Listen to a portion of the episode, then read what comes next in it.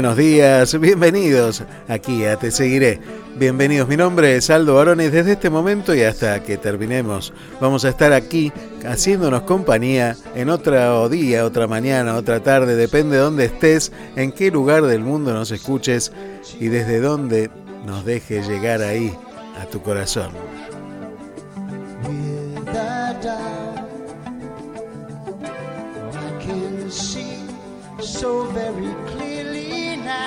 En este nuevo horario de domingo, a partir de las 10 de la mañana en la Argentina, te digo que acá son las 2 de la tarde, 12 minutos ya pasaron de las 2 de la tarde aquí en la ciudad de Moreniano, en Italia.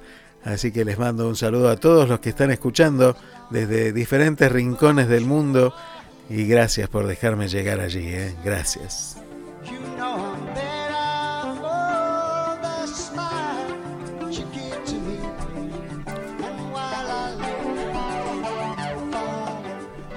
Aquel sueño que comenzó hace un tiempo ya, casi.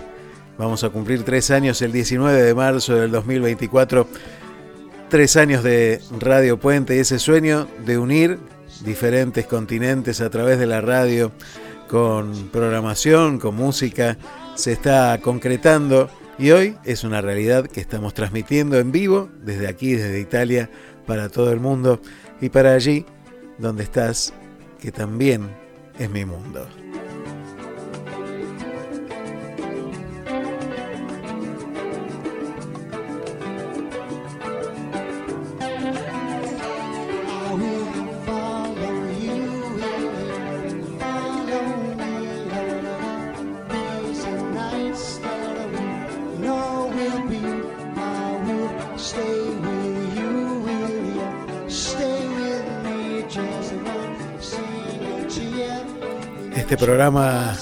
Que está a punto de cumplir su cuarto año y entrar en su quinta temporada, te da la bienvenida, te da el corazón emocionado de este encuentro, de cada domingo ahora, antes cada sábado, aquí donde nos encontramos, aquí en Radio Puente, en www.estacionradiopuente.com.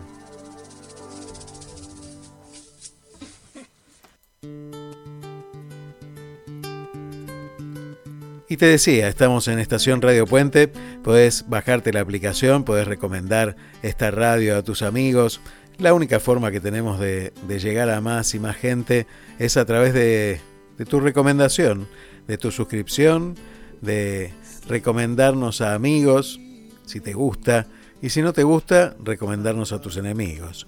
Eh, así que siempre hay una buena excusa para compartir, totalmente gratuita, la aplicación totalmente gratuito compartir y la verdad que nos ayuda un montón.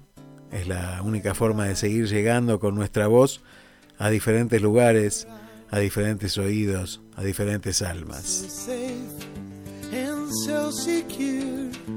Puedes contactarte con nosotros a través del WhatsApp al más 549 223 539 1102. Te lo repito, más 549 223 539 1102. También sé que hay alguna gente que no habla nuestro idioma, que está escuchando y que nos manda saludos. Bueno, también saludo, sé que cuesta entender el español a veces, pero bueno, aquí estamos también para compartir con ustedes esto, la emoción, que no tiene idioma.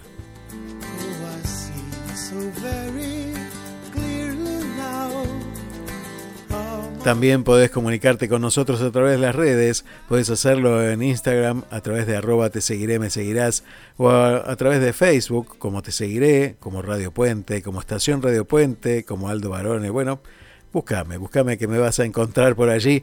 También podés seguirnos a través de nuestro canal de YouTube como Radio Puente.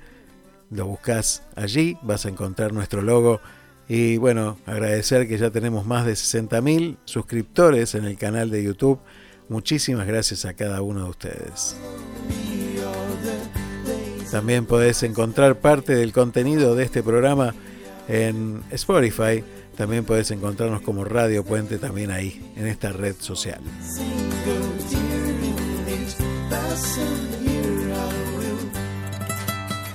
Y ya hay mucha gente comunicándose. Bueno, le mando un saludo muy grande ya a Luli de Feria Americana allí en la ciudad de Miramar, en calle 15, casi, casi, casi, esquina 76.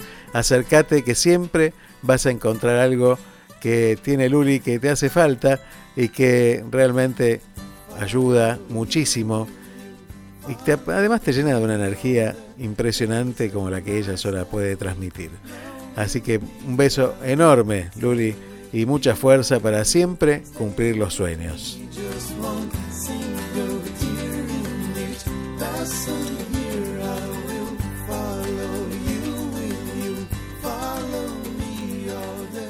Y esta mañana vamos a hablar de crecer.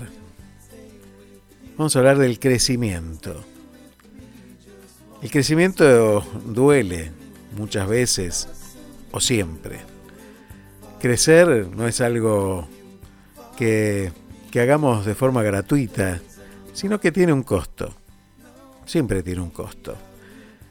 Y vale la pena pagar ese costo porque, entre otras cosas, no queda otra. Uno tiene que crecer por las buenas o por las malas. A veces duele más y a veces duele menos, pero siempre es trabajoso.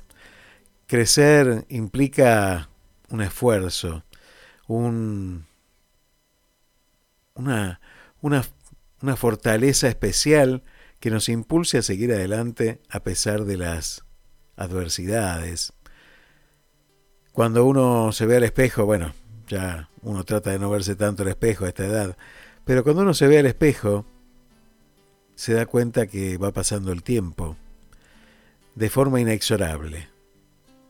El tiempo es aquello que, que se nos va demasiado rápido. Siempre es breve el tiempo. Es muy breve el tiempo de nuestra vida porque cuando uno se da cuenta, ya pasó. Y tal vez muchas veces ese tiempo se pierde en tantas cosas que, que no valen la pena. ¿no? El otro día escuchaba una entrevista que le hacían a, a Fantino, periodista argentino, bastante reconocido hasta internacionalmente, y contaba que su papá se le fue demasiado rápido y decía, ¿cuántos cafés me tomé con gente que no tengo ni, ni idea de quién era, no me acuerdo el nombre? No la tengo agendada en el teléfono. Y la verdad que hubiera preferido ir a pescar con mi viejo, ¿no? ¿Cuántas veces perdemos el tiempo y escuchamos tantas cosas? Me pasó tantas veces tener que ir a reuniones donde me decían, no, porque ahí vas a conocer a este o aquel. Y la verdad que nunca me iba tan vacío como a esas reuniones. Esas personas tan importantes, entre comillas, poderosas, entre comillas, que me presentaban para hacer tal o cual negocio, conseguir tal o cual caso tan importante que me cambiaría la vida. Mira, cuando pasa el tiempo y te miras al espejo, como te decía antes, uno se da cuenta que realmente las cosas que cambian la vida no tienen nada que ver con lo material, nada que ver con los buenos negocios, sino que tiene que ver con los buenos momentos, con los momentos únicos de la vida. O si no, decime, ¿cuáles son los momentos grandes de tu vida? ¿Cuáles recordás? ¿Cuáles son? Aquella ecografía, aquel vamos a ser papás, aquel nacimiento, aquel amor, aquel encuentro. Contame, esa charla con, con tus padres, con alguna bebida o alguna comida por medio esos encuentros familiares, esos momentos únicos de la vida, que cuando uno habla y tiene la posibilidad de hablar con una persona que, está en el final de sus días, y tiene esa, ese, tenés esa posibilidad íntima de compartir esos momentos, te das cuenta cuáles fueron esos momentos. Es una gracia especial esa de, estar en esos momentos con una persona que, está partiendo. Y uno tiene que crecer en ese momento y darse cuenta de lo verdaderamente importante. Los avatares de los días y las cosas cotidianas hacen que uno se olvide de estas cosas y, y bueno, pasen inadvertidas y pasen y pasen y sigan pasando los días y uno sigue ocupándose de las cuestiones mundanas y cotidianas que está bien uno debe preocuparse, que tienen que ver con lo económico, con las deudas, con los, con los vencimientos, pero lo que se nos vence es la vida. Lo que se nos vence es la vida y es allí donde tenemos que crecer. Cada uno a su manera, cada uno encontrándose en el lugar que quiera estar. Así, cada uno a su manera.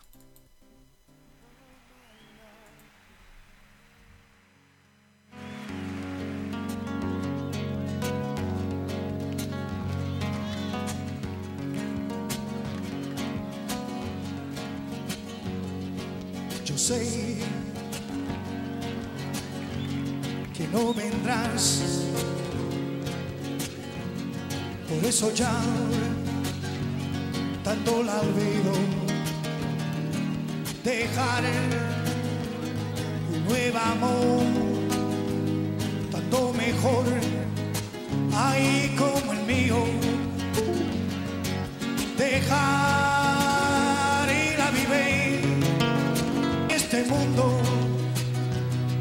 tristeza, dejar que la vive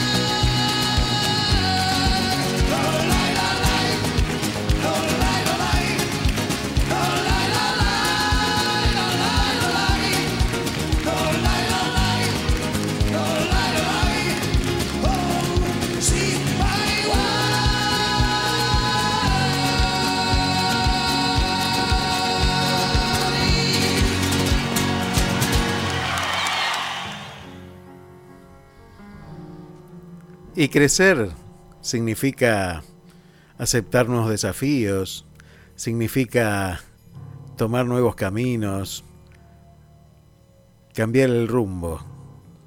Y para cambiar el rumbo vamos a tener varias charlas hoy en el programa. Entre ellas vamos a hablar con dos queridos, bueno, vamos a hablar con uno de los dos queridos amigos de Claudio Webb y Fabián Cardona. Vamos a hablar con la gente de Rumbo Nuevo, con Claudio Webb, que ayer celebraron sus 15 años en la música de este dúo maravilloso de la ciudad de Miramar. Y lo hicieron en un teatro colmado de gente, compartiendo emociones, compartiendo vivencias. Y uno podrá decir, la Argentina está en crisis, y es verdad. La Argentina está atravesando una de las peores crisis de la historia argentina. Y sí, es verdad. Pero hay gente que sigue adelante. Siempre hay que seguir adelante. En el lugar del mundo en el que te encuentres, porque por aquí también pasan cosas. El otro día hubo inundaciones y... Y bueno, hay una guerra en el mundo y la verdad que todo invita a decir, paremos muchachos, de esto no se puede salir más.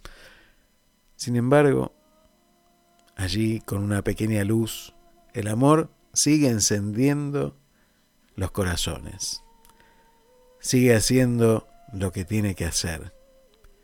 Y a través de ese amor que crece cada día, uno va construyendo un mundo distinto, tomando nuevos rumbos.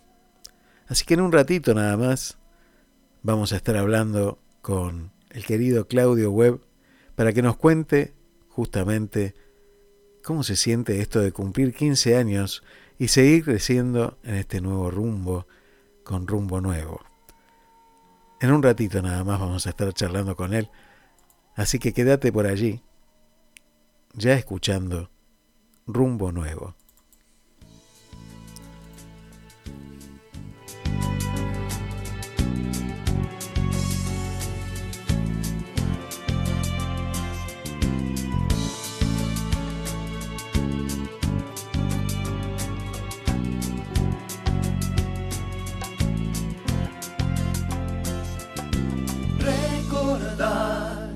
Esas lunas de papel sobre el umbral, arena, viento y sal, cantar y verte sonreír, soñar y que estés junto a mí, amigo, destino de compartir.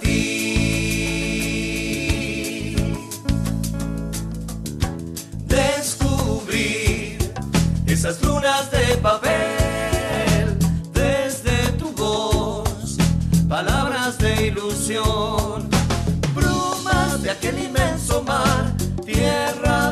y amistad, amigo,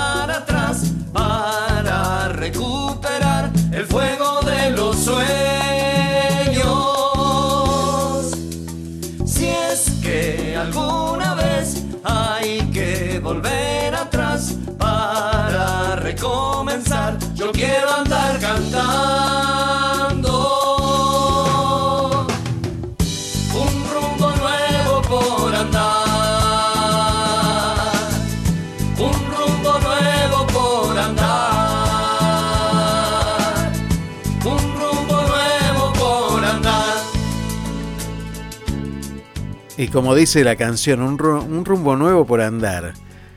Y crecer es eso, es tomar nuevos desafíos, encontrar rumbos nuevos. Y ya lo tenemos a él del otro lado de la línea. Buenos días, Claudio, ¿cómo estás?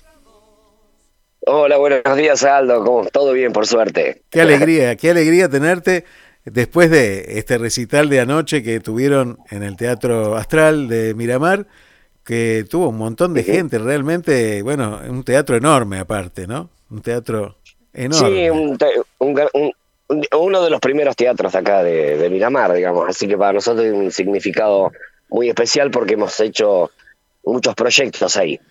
Así que estamos muy, la verdad que estamos muy contentos, mucha gente que nos acompañó en estos primeros 15 años. Eh, estuvo muy lindo, la verdad, muy emotivo. Eh, ojalá se pueda repetir. Antes, antes de 15 años, ¿no? sí, sí, no vamos a esperar 15 años más para que se repita. Pero contame un poco cómo nació, porque ustedes dos trabajan en diferentes cosas y que, bueno, que llaman la música. Y quiero saber cómo nació Rumbo Nuevo. Bueno, em, eh, fue la finalización de un proyecto que nosotros teníamos, un cuarteto vocal, eh, que se desmembró, bueno, por ciertas ocasiones, no, no por peleas ni nada por el estilo, sino porque los proyectos a veces tienen un final. y bueno, con Fabián quisimos seguir eh, lo que hacemos desde chicos, eh, que es seguir la, senda de la música. Y bueno, comenzamos con esta, esta nueva etapa de un dúo este, vocal con una banda por la que han pasado un montón de músicos, por suerte, amigos. Eh, como Mauricio Berterreche en los orígenes, eh, bueno, ahora Marcos Lasca y demás. Y bueno, continuamos con ese, con ese dúo hasta la fecha, 15 años después. Qué maravilla, qué maravilla, porque eh, cuando uno eh, logra concretar algunos de los sueños que tiene y que le gustan, cuando uno llega a Miramar, yo te voy a contar algo que me pasó a mí cuando llegué a Miramar, lo primero que te dice la gente de Miramar es que acá no se puede hacer nada. Cosa totalmente mentirosa. Sí, tal cual, tal cual. Porque hay que, hay que insistir. Claro, y hay que buscar, porque hay que buscar en varios lugares. Y hay una costumbre en Miramar muy, muy compartida por mucha gente, que es la peña. La peña que se hace todas las semanas de encuentro de amigos de diferentes lugares, ¿no? Porque hay muchísimas peñas en Miramar que están, uno no las ve, no las ve, están ocultas en, en algunos quinchos de por allí. Y ustedes tienen también una peña que se juntan y, hacen, aparte de comer muy bien y beber también acompañando lo que se come, también se canta. Y todos, muchos son músicos de los que van a esas peñas, ¿verdad? Tal, cual. Nosotros todos los miércoles desde hace nueve años o diez años, que arrancó, primero era porque nosotros teníamos los ensayos en, en casa y después comíamos algo. Bueno, ya después se, se transformó en que ensayamos dos temas y comíamos el resto. Así que eh, eh, preferimos dejar los miércoles para esa reunión de amigos eh, que también va mutando, siempre con, con una base de, amigos que están a partir, desde el origen.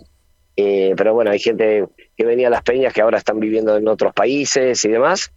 y gente nueva que se suma Así que nosotros tenemos nuestra propia peña, em, por, la cual han pasado un montón de gente, te digo, ¿eh?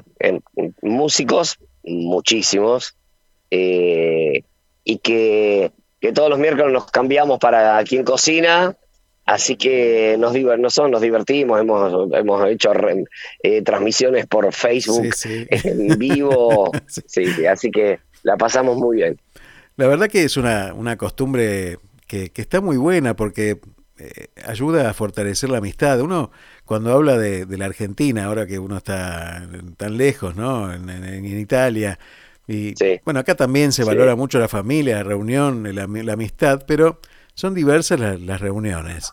Y en Argentina tiene esta cosa de la amistad que se defiende como a capa y espada, este encuentro que, bueno, que en medio de la semana uno se pregunta, ¿cómo, cómo hacen para ir a trabajar al día siguiente y se acuestan a las 3 de la mañana?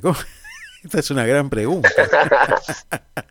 y la gente Nosotros lo hacemos temprano. Ustedes son tempraneros. nosotros ah, Pero por ese motivo, porque como todos trabajamos al otro día y para que no haya discusiones con la familia, entonces lo hacemos tempranito y tipo doce y media, una, ya se corta, digamos. Sí, sí, sí. Pero, mm, mira, eh, nosotros tenemos la ventaja de vivir en Miramar, que todo es mucho más repentista. Sí, sí. Entonces, qué sé yo, capaz que hoy a la noche surge, che, comemos algo y salimos. ¿Entendés? Salimos, uno va para un lado, otro para el otro, se consiguen las cosas y, nos reunimos inmediatamente. Y así se dan los encuentros artísticos también, porque Eh, yo imagino que habrá pasado algo por el estilo. Está bien que ustedes ya venían de, otro grupo, pero también se da, hay un gran movimiento artístico en la ciudad de Miramar, con muchísimos músicos, con muchísimos artistas plásticos, con muchísima gente que hace, que escribe. Eh, la verdad que es, es muy grande el movimiento artístico que hay en, en la ciudad, ¿no? Hay mucho potencial acá. Y mm, por lo que yo observé, digamos, desde hace unos cuantos años a esta, esta fecha, eh, hay como una evolución de, en la calidad del, del artista, digamos, no del músico en especial, ¿no? Sí, sí, sí. Porque acá tenés, claro, grandes exponentes en todas las áreas, digamos, no solo en música, en danza, en pintura. Em, hay unas chicas maravillosas que hacen unos este, murales en la calle, en Ana Begó, que es alucinante lo que hacen. Eh, y como todo, ¿viste? Eh, no solo lo artístico, también lo deportivo. Acá hay mucha gente ultra calificada. Y yo creo que Miramar es un gran semillero de, esas nuevas artes. Y contame cómo fue transcurrir estos 15 años, eh, porque bueno, vos haces otra actividad, Fabián hace otra actividad que no tienen mucha relación con lo artístico muchas veces, o sí, habría que ver dónde. este, pero, pero, pero digo, eh, ¿cómo es transcurrir estos 15 años y crecer en la música y en el arte? Em, como, como todo, eh, durante 15 años nos ha pasado de todo, algunos contratiempos, eh, pero no personales, digamos, sino em, algún show que, que, pretendés o, querés hacerlo y sin embargo se cae, digamos, esas pequeñitas que de uno tiene que aprender de todo. Pero nosotros lo hemos transcurrido con mucha felicidad, eh, porque nos llevamos bien. Y cuando elegimos los músicos que nos acompañan, elegimos gente que tiene no solo talento, sino que tiene buena vibra, porque hay que, hay que transcurrir horas de ensayos con, con otra gente. Eh, y la verdad que se, se formó siempre, siempre hemos tenido unos grupos este, de, amigos músicos eh, espectaculares, eh, muy generosos, todos ellos. Y eso es lo que potenció, digamos, o nos acompañó y nos apuntaló en estos 15 años. Por eso pudimos llegar a los 15 años. Tuvieron presentaciones muy importantes, o sea, no es que se juntaron dos amigos a cantar y dijeron, che, ¿qué hacemos el fin de semana? Ustedes tienen un trabajo muy importante detrás, las voces se trabajan mucho, eh, los dos tienen muy buenas voces y combinan muy bien esas voces. un trabajo muy, muy grande ahí detrás, con ensayos, como lo decías antes, y, y esto lleva un trabajo que incluso a veces uno dice, nos llevamos muy bien, es difícil la convivencia porque eh, todas las personas pensamos distinto. ¿Cómo se hace para convivir durante 15 años y, conservar eh, todos los grandes grupos, los, dúos? Siempre tienen conflictos. ¿Cómo se hace para sobrellevar los momentos difíciles? Vos sabés que nosotros no, hemos tenido eh, inconvenientes, digamos. Eh, ni, por ejemplo, la elección de temas con Fabián. tiramos un tema y bueno, ya nos, ya nos conocemos. Después de 15 años ya sabemos a quién le, si le, te gusta o no te gusta. Entonces, por ejemplo, en la, en la elección del repertorio, que es uno de, a veces una de las cosas conflictivas, eh, para nosotros nos ha resultado bastante fácil. Te puedo asegurar que durante estos 15 años no hemos tenido ninguna discusión. Qué bueno. Así que. Qué bueno. Qué bueno. Eh, cosa no fácil. ¿eh? no es fácil, no es fácil. Pero bueno, uno tiene que saber ceder en función de, de, una mejor cosa. Así que si a mí me gusta un tema y a Fabián no, ¿para qué vamos a hacer un tema que no, está consensuado? Entonces, este, eh, nos llevamos tan bien que no hemos tenido inconvenientes, nunca hemos tenido una discusión ni nada por el estilo. Siempre pensando en el dúo, digamos. ¿Cuánto hace que se conocen con Fabián? Bueno, yo con Fabián en realidad somos medios eh, familiares, porque un tío mío es el padrino de él ahora fallecido mi tío, pero era, es, era el padrino de él. Así que las familias se conocen de chicos, de, cuando vivían en Otamendi, acá en una localidad, bueno, vos la conocés, sí, claro, una localidad que está a 20 kilómetros. Hermoso. Eh, sí, hermoso, hermoso lugar, hermoso lugar. Bueno, yo no nací allá, yo nací acá, pero toda mi familia es de Otamendi. De Otamendi. Así que tenemos, aparte de esa conexión musical, tenemos esa conexión familiar. Y bueno, cuando mm, eh, Fabián estaba en un quinteto vocal, que él deja de ser el, uno de los vocalistas, eh, Patria Zavala, que es otra amiga, sí, sí, claro. Eh, aparte, claro, aparte era compañera mía de, de, trabajo en una inmobiliaria, me dice, ¿no te animás? Y le digo, no sé, porque yo no he cantado mucho en grupo.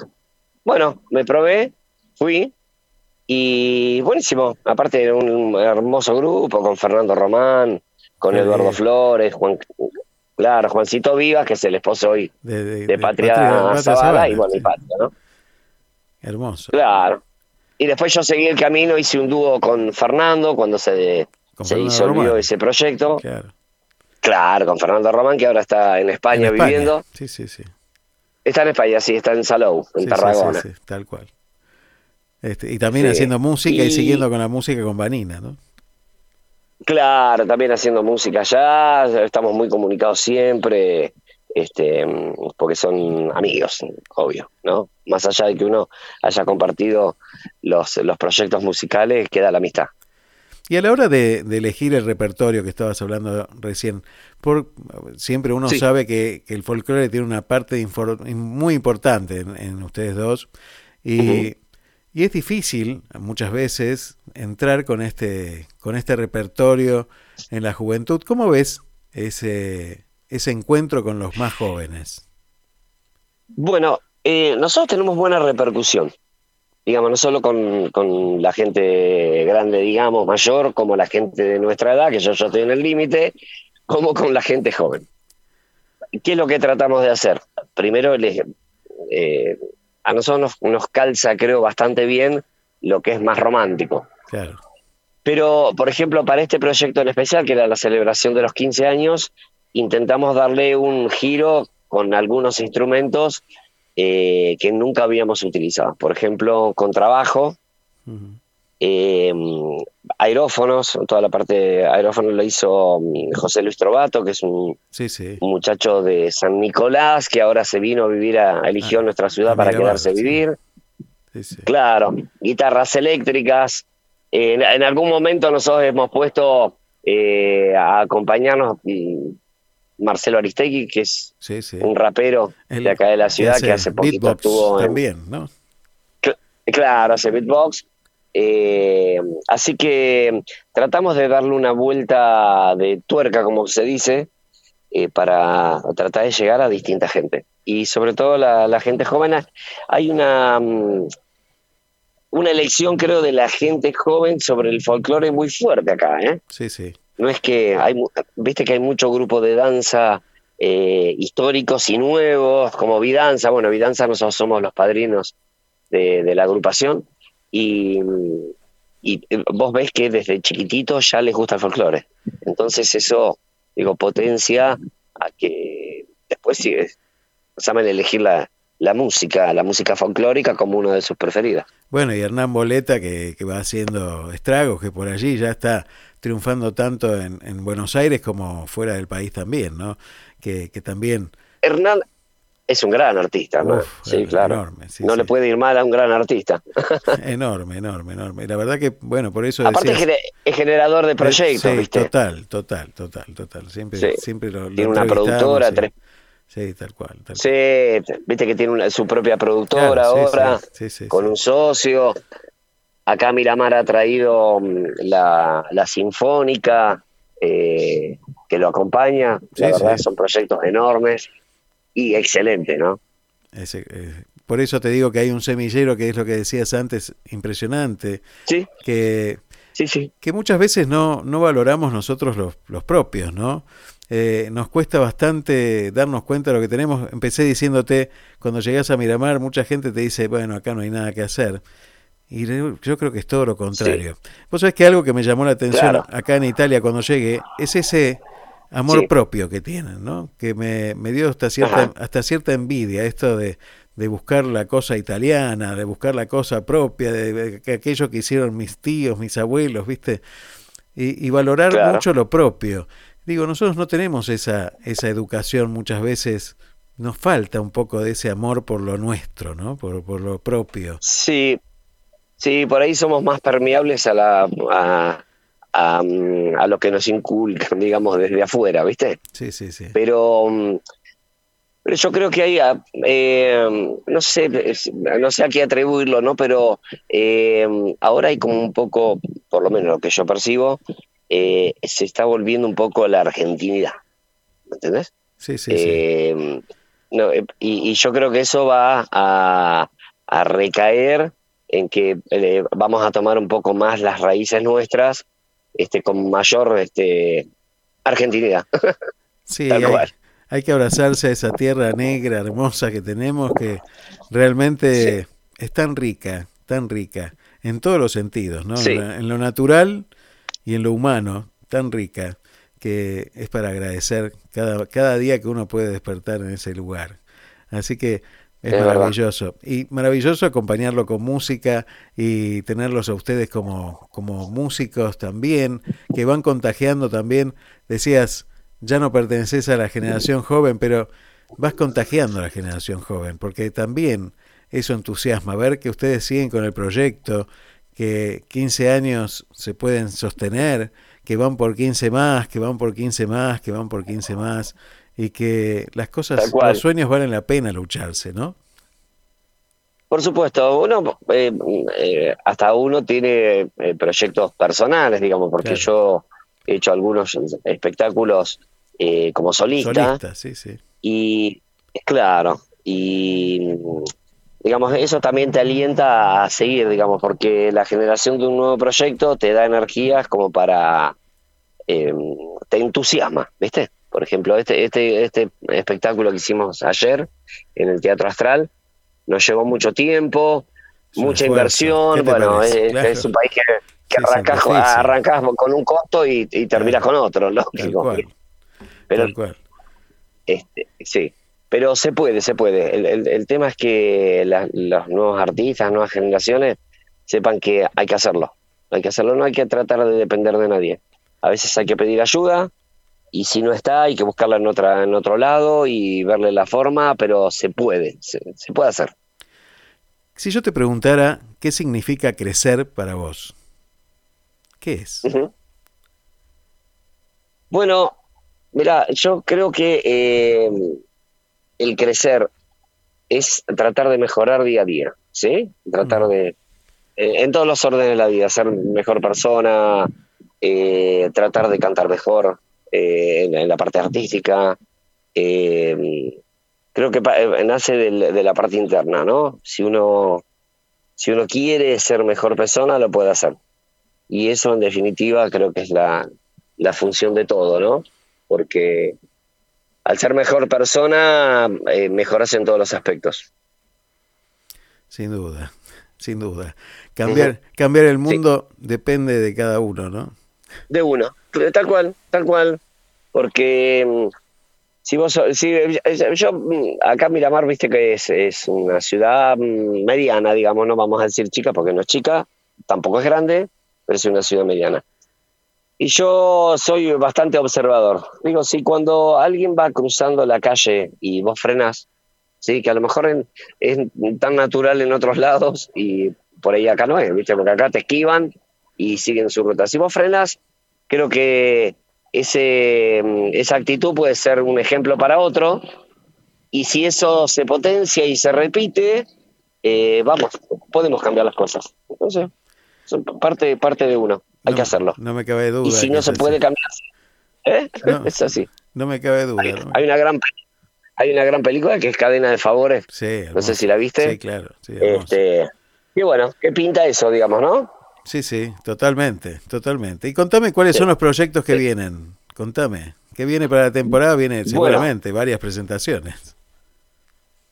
Sí, nosotros esta temporada, bueno, estuvimos más abocados al espectáculo y demás, que mm, prácticamente no hemos hecho durante el año nada, más que abocarnos a esto. Eh, para la temporada sí, ah, bueno, todavía es medio temprano acá, eh, por los lugares, hay algunos con lugares que han desaparecido, digamos. Pero siempre está la parte este, pública, las plazas y demás para, para tocar, que ya hace bastantes años que no lo hago, pero mm, creo que va a haber lugares nuevos en donde poder cantar. No es fácil poner un folclore. No. Eso es, viste, no es fácil. Difícil, sí. Pero mm, en, en verano por ahí quieren más un poco de rock o todo eso. Pero bueno, nosotros cuando hemos tocado nos ha funcionado bien.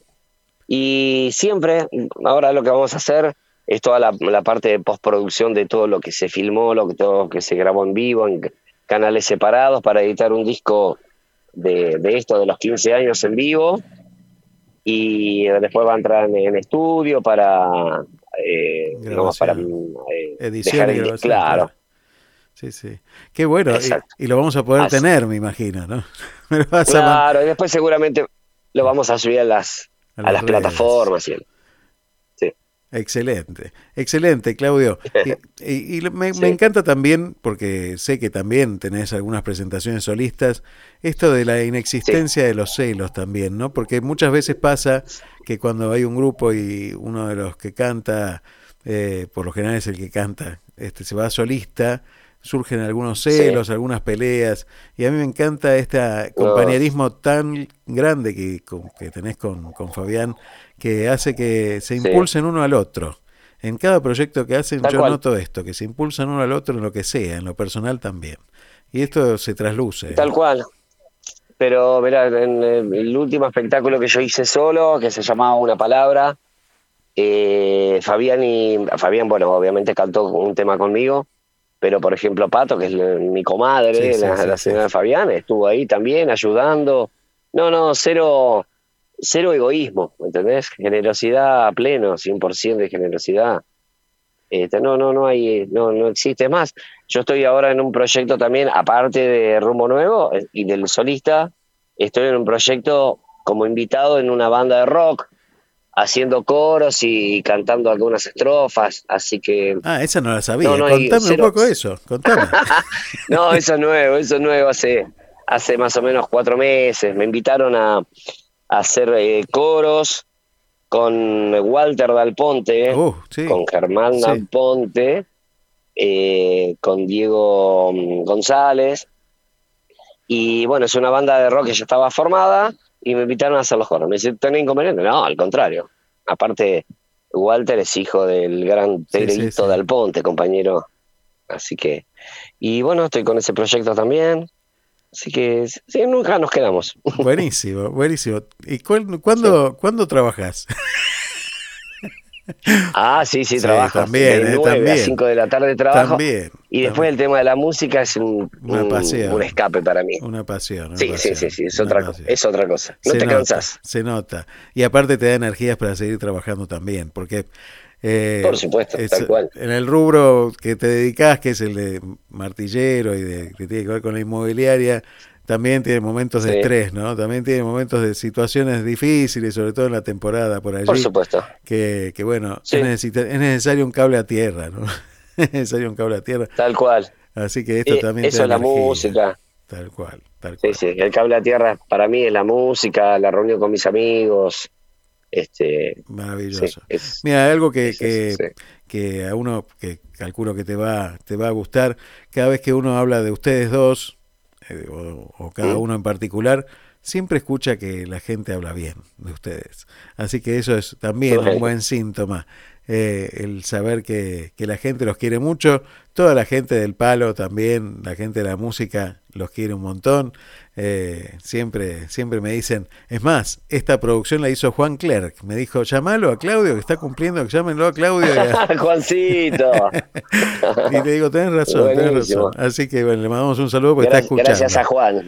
Le mandamos un saludo Buenísimo. grande. Así que bueno, tal Sí. vez te veamos por estos lugares con un rumbo nuevo también en algún momento, por ahí si te escuchan, Ojalá. este, por allá, por ahí Ojalá. podemos traerlos para acá también para cantar. Así que Pero como no, va a, ser, esperemos. va a ser un gusto enorme. Yo tengo muchos amigos que, que han emigrado, por el, argentinos que han emigrado Sí, sí. y que están haciendo música en, en el exterior.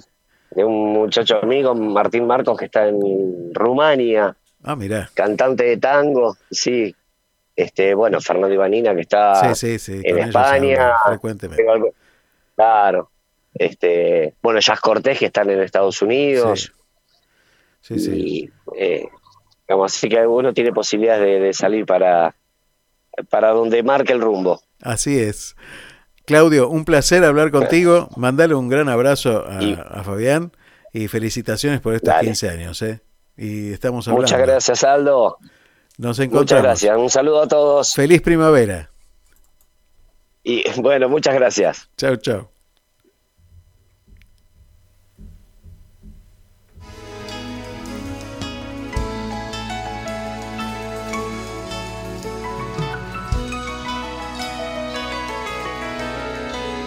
va a ser? Ya pasó. A veces las cosas no salen como uno las planeó. Y el honor a un segundo plano, pues primero está el terror de no saber qué será de mi alma. Si estás tan lejos, si estás tan lejos de mí. pensar que creí con locura que el futuro nos diría siempre sí y fue no, mucho no y tu decisión quebrando el mundo en dos. Y detrás de la sombra de mi casa hablo con tu voz aunque no estás. Hablo con tu voz aunque no estás aquí. Una luna llena y tu sonrisa al caminar. Caía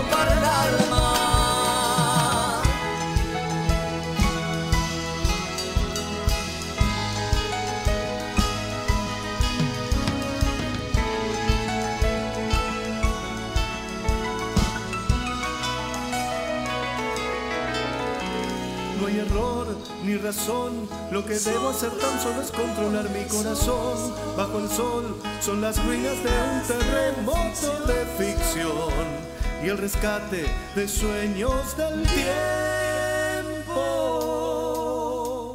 Solo es cuestión de voluntad. Solo es cuestión de voluntad, de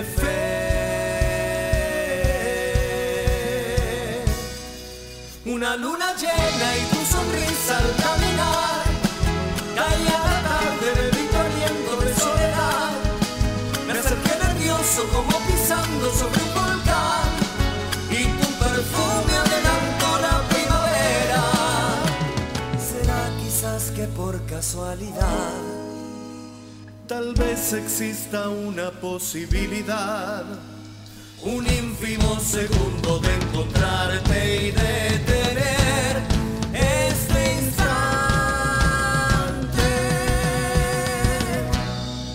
Una luna llena y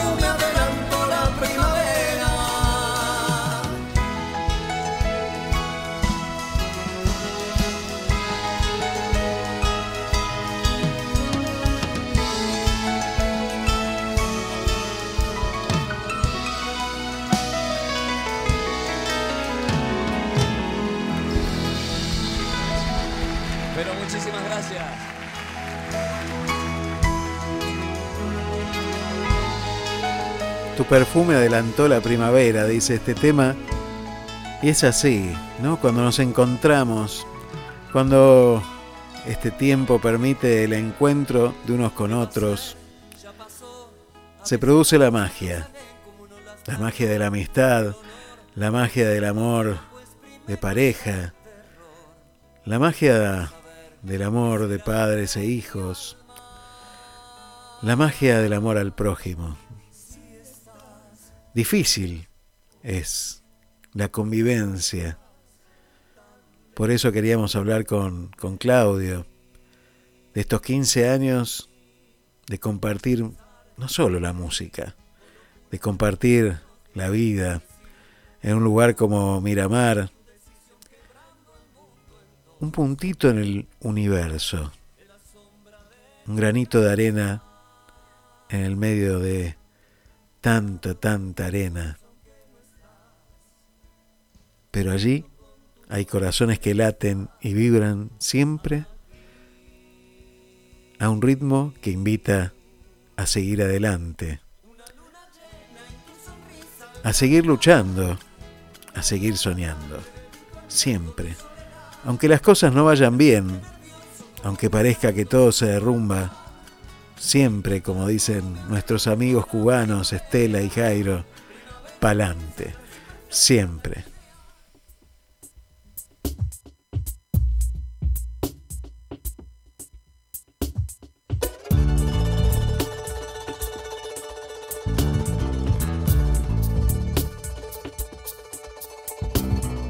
Cuando resulta todo difícil cuando la esperanza se va,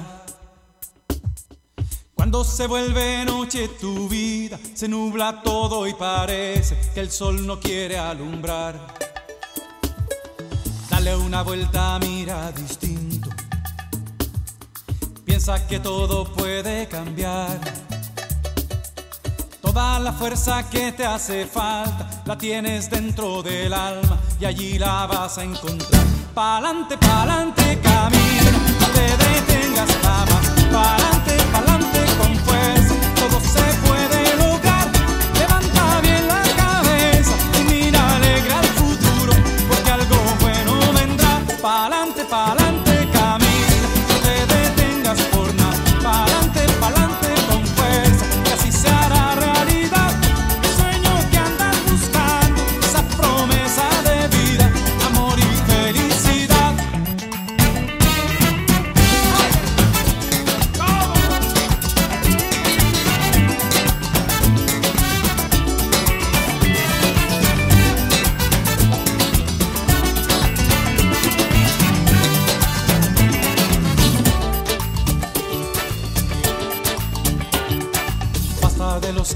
el odio. Basta de los que empujan para atrás. Hay tanta gente buena en el mundo que bastaría un segundo para borrar todo el mal. Por eso la esperanza no muere. Por eso no se acaba la fe. Porque cuando el amor es profundo, es permanente y fecundo, no hay quien pueda con él. Pa'lante, pa'lante, camina, no te detengas jamás. Pa'lante, pa'lante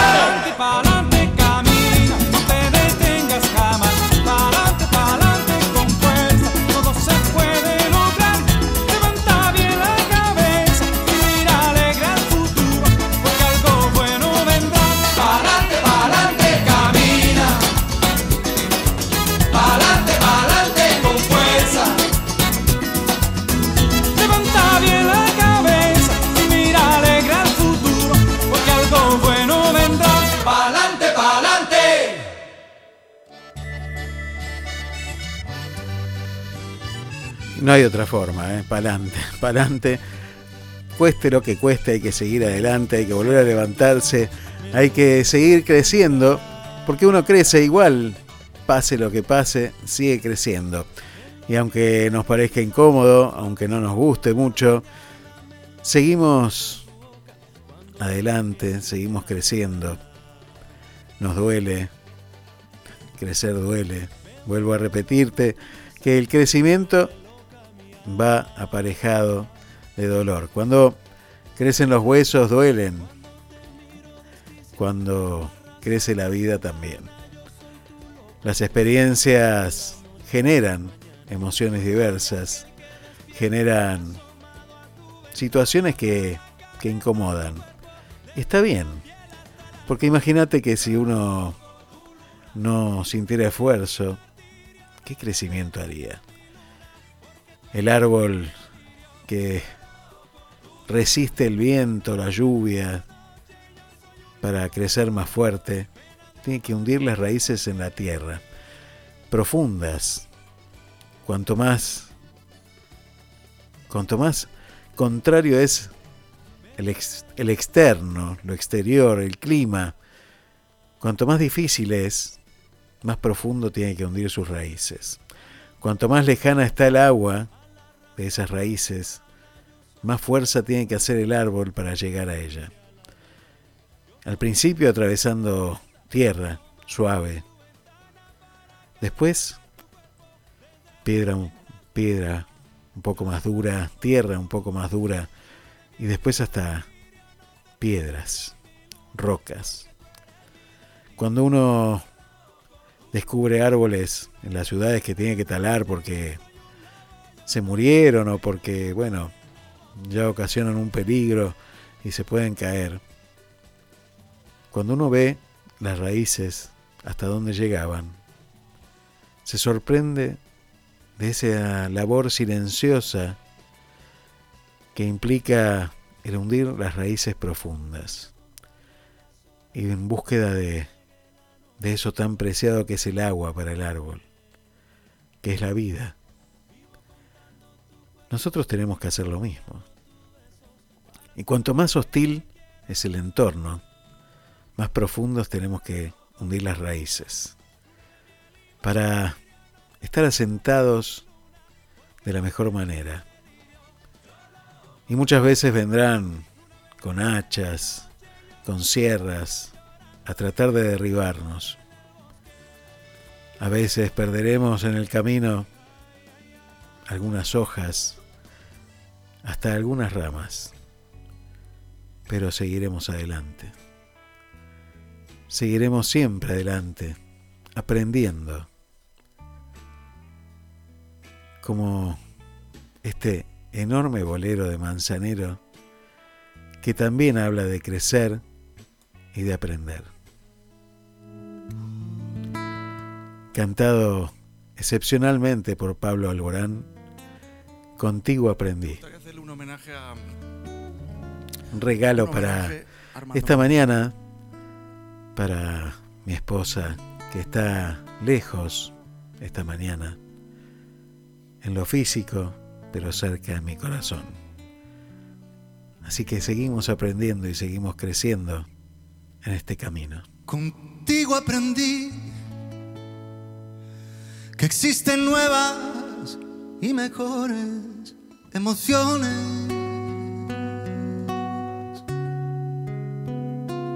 Contigo aprendí a conocer un mundo nuevo de ilusiones.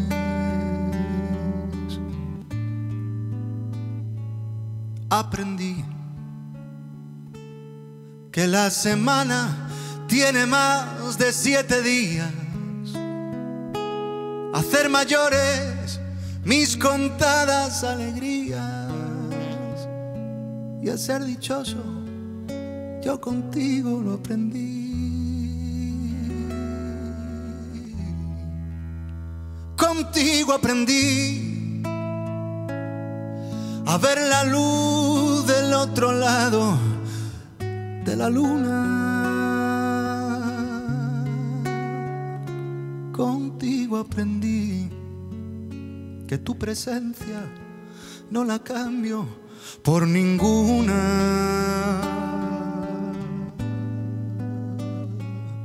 Aprendí que puede un beso ser más dulce y más profundo. Que puedo irme mañana mismo de este mundo. Cosas buenas ya contigo las viví.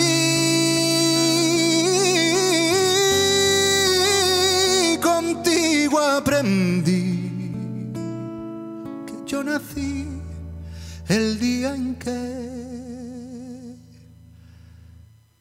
te conocí.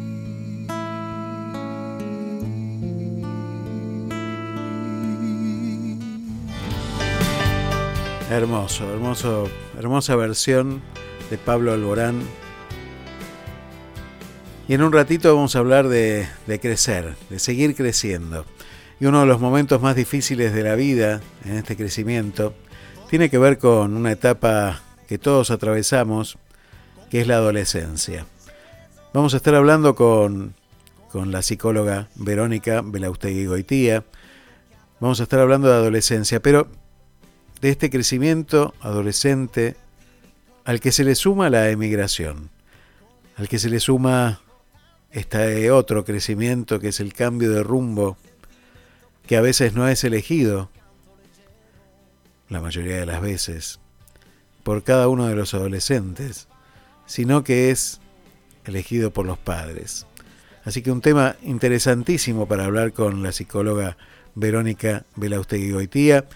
Y, bueno, siempre esa dicha de poder escuchar una palabra con una experiencia y un trabajo específico en, esta, en este tema de la emigración y del desarraigo, con palabras muy importantes para tomar nota y tener en cuenta. Así que en un ratito ya la escuchamos a Verónica. Quédate, quédate aquí en Te Seguiré. ¿eh?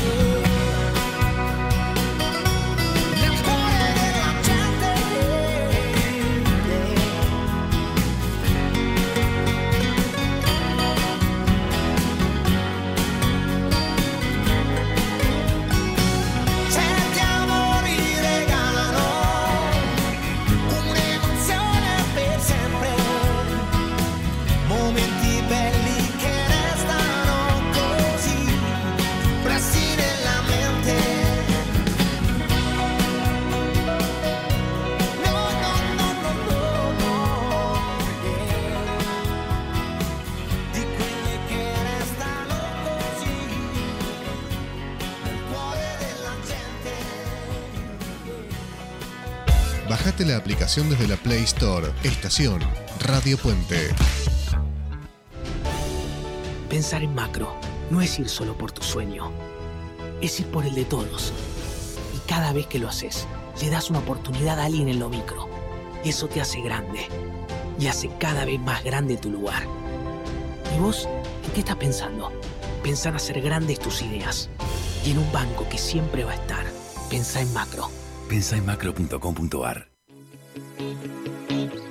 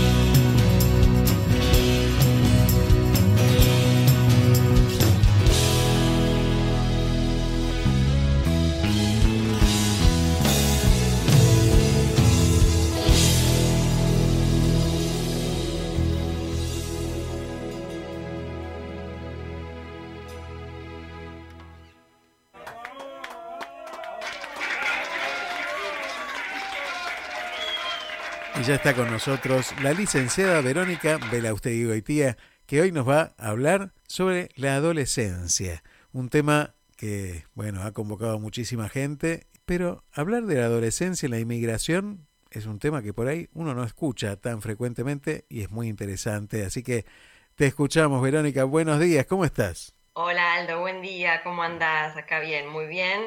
Y sí, hoy vamos a hablar de eh, los adolescentes, la migración, pero sobre todo haciendo foco en los padres. ¿Qué es lo que podemos hacer como padres para acompañar a los adolescentes en esto que este doble desafío que es atravesar la adolescencia y migrar a otro país?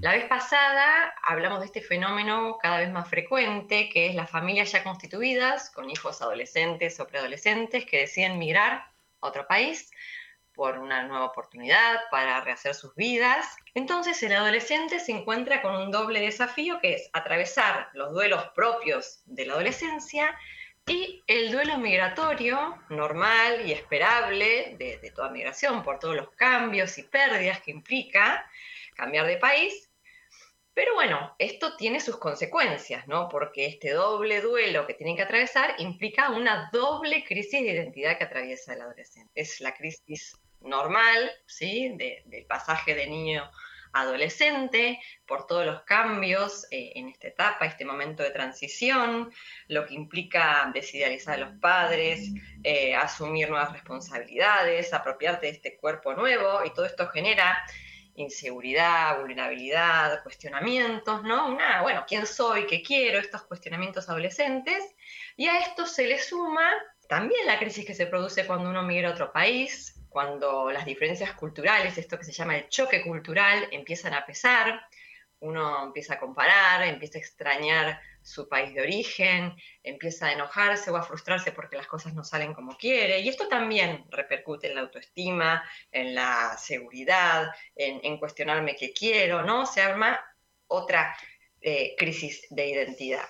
A esto también se le suma eh, que para los adolescentes es muy importante el grupo de pares, ¿no? El grupo donde uno se, aloja, donde uno empieza a poder hacer esta transición de niño a adulto por fuera de la familia, el grupo le da pertenencia, le permite explorar, eh, cuestionar su propia familia, las reglas, la sociedad, tener nuevas vivencias y, experiencias.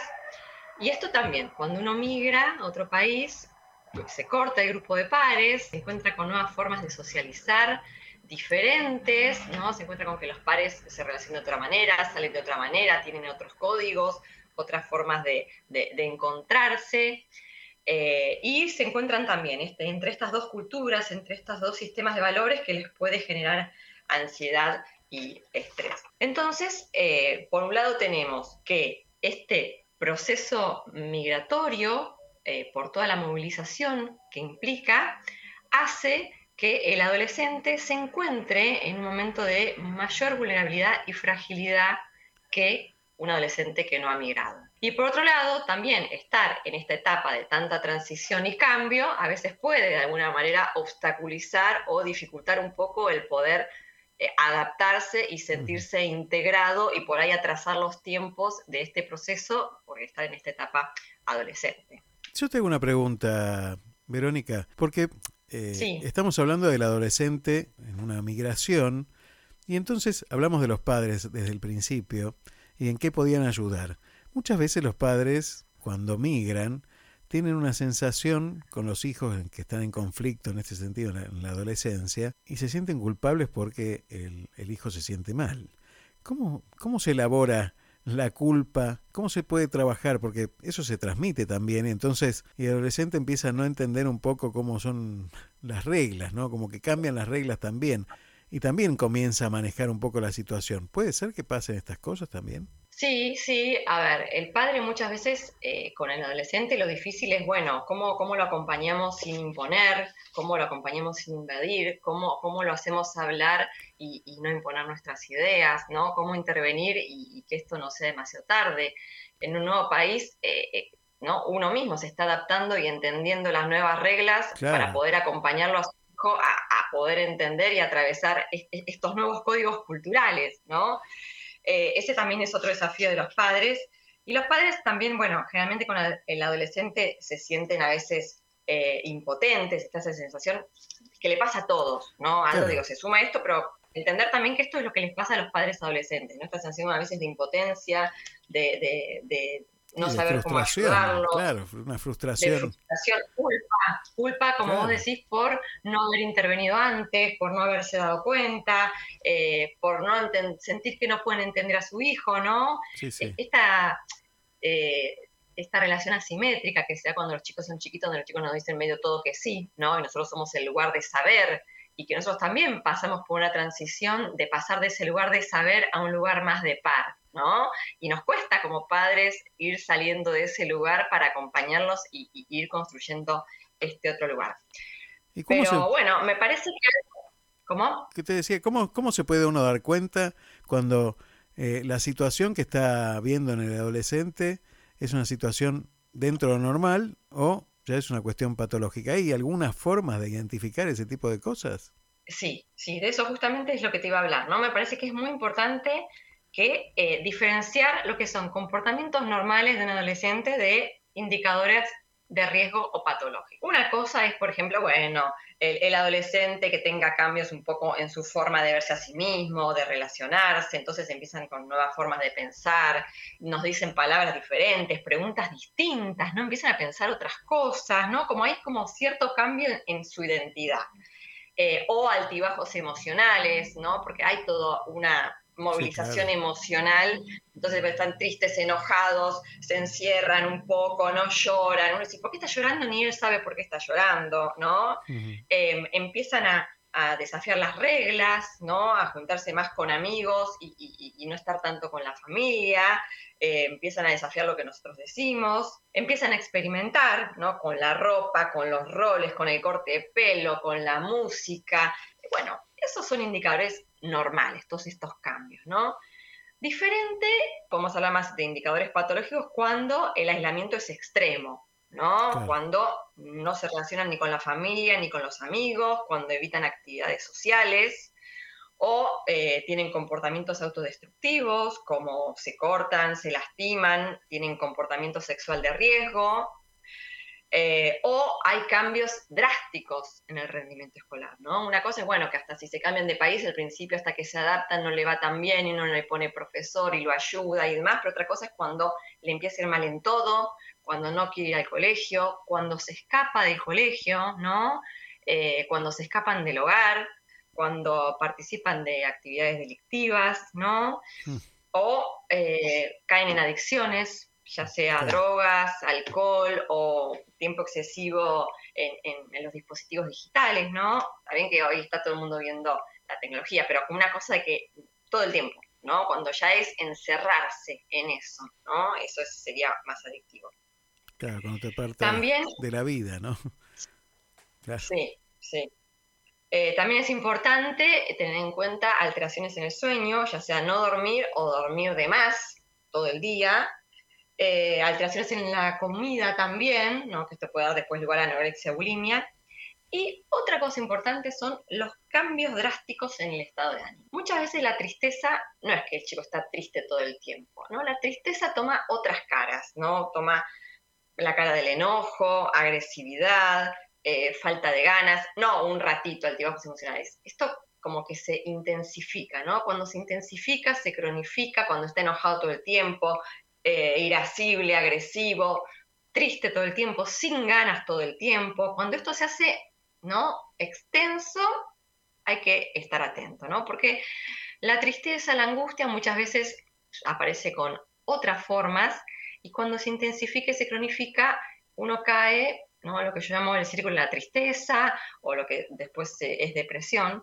Y en el adolescente que emigró, se le juntan todos los duelos propios de la adolescencia, más el duelo migratorio, y tiene un nivel muy alto de angustia. Puede tener, no digo que le pase a todos los adolescentes que emigraron, pero creo que es importante que estemos atentos los padres a esto, que pueden tener un nivel muy alto de angustia que los puede llevar a pasaje al acto o riesgo suicida. ¿sí? Es un momento de mucha eh, desorganización psíquica por todo lo que tiene que procesar el adolescente más la migración y los ubica en un momento de vulnerabilidad, a diferencia de tal vez un adolescente que no ha migrado a otro país, ¿no?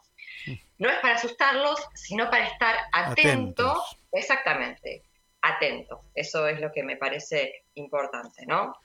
Y, contame un poco, Verónica, digo, porque hasta ahora la gente por ahí se puede asustar, como decíamos recién, pero digo, esto tiene respuesta, tiene solución, tiene, o sea, tenemos una estrategia con la que se puede trabajar, ¿no? Una vez que uno detecta este tipo de actitudes, ¿qué es lo que debe hacer un padre? Sí, a ver, ¿qué podemos hacer como padres? Primero, me parece importante con el adolescente eh, tratar de tener una comunicación abierta y empática, ¿no? Eh, tratar de ponernos en el lugar de él y de que animarlo a que nos diga lo que le pasa, ¿no?